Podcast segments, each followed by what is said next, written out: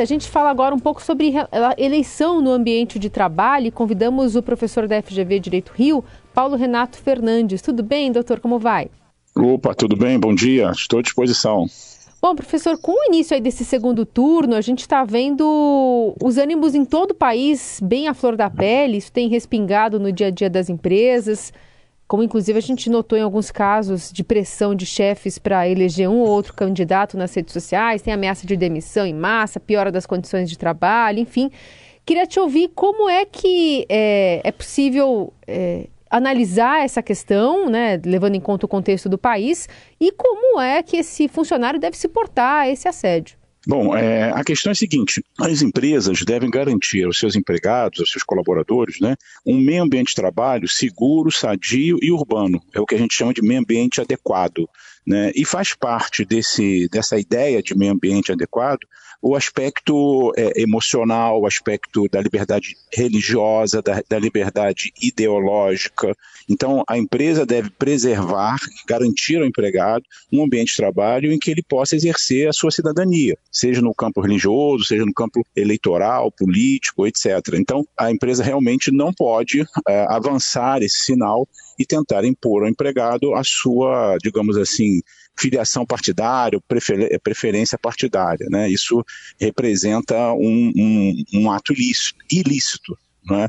então, e podendo gerar, inclusive, ações, repercussões na Justiça do Trabalho, já há medidas apresentadas aí pelo Ministério Público do Trabalho sobre isso, né? Então, a gente está falando, na verdade, de direitos fundamentais, direito fundamental de todas as pessoas, inclusive dos trabalhadores, empregados, colaboradores, é, de exercerem a sua cidadania plenamente, onde quer que estejam.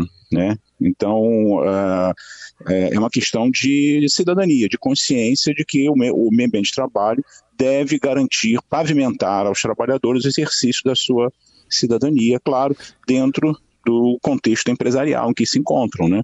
Mas é, a, caracteriza né, uma, uma infração contratual o fato do empregador quebrar essa, essa rigidez, né, essa, essa liberdade do trabalhador, tentando lhe impor uma conduta que ele não deseja uh, adotar, né. Agora, professor, acho que é mais que natural que o trabalhador tenha medo, tenha receio de ser demitido, por exemplo. Como é que ele pode é, se defender disso de maneira segura? Olha, um dos caminhos é, é fazer uma denúncia junto ao Ministério do Trabalho, né, a Delegacia Regional do Trabalho, a fim de que os auditores fiscais de trabalho possam verificar se isso realmente está acontecendo, abrir um procedimento de investigação e, em último caso, até, enfim, é, é, autuar a empresa que descumprir essa, essa, esse direito dos trabalhadores, das pessoas, né? não, são nem direitos dos trabalhadores, são direitos de todas as pessoas. E instando essas pessoas no local de trabalho, esses direitos devem ser preservados também.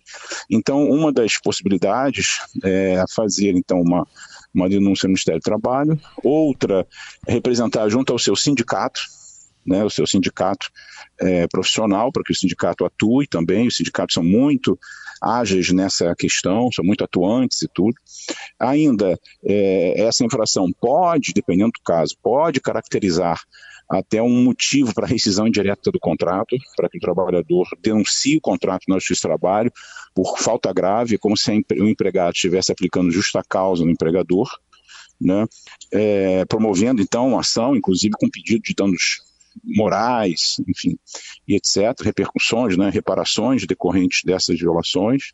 E ainda, uma, uma quarta hipótese seria formular também uma denúncia junto ao Ministério Público do Trabalho, a fim de que eh, essa instituição também atue é, de forma a coibir esse tipo de, de prática. Né? Então, pelo menos aí, quatro possibilidades se abrem para o trabalhador é, agir, né, adotar, né? Professor, é, no caso da denúncia pode ser anônima e, e, no caso da empresa, qual que seria a pena para ela, já que, por exemplo, se for ainda que seja uma rescisão indireta, né, e como justa causa aí a favor do funcionário, ele também vai ficar sem emprego nesse contexto que a gente está vivendo de economia? É, é verdade. É, a denúncia, assim, primeiro ponto, a denúncia pode ser feita a esses órgãos públicos de forma anônima, sem nenhum problema.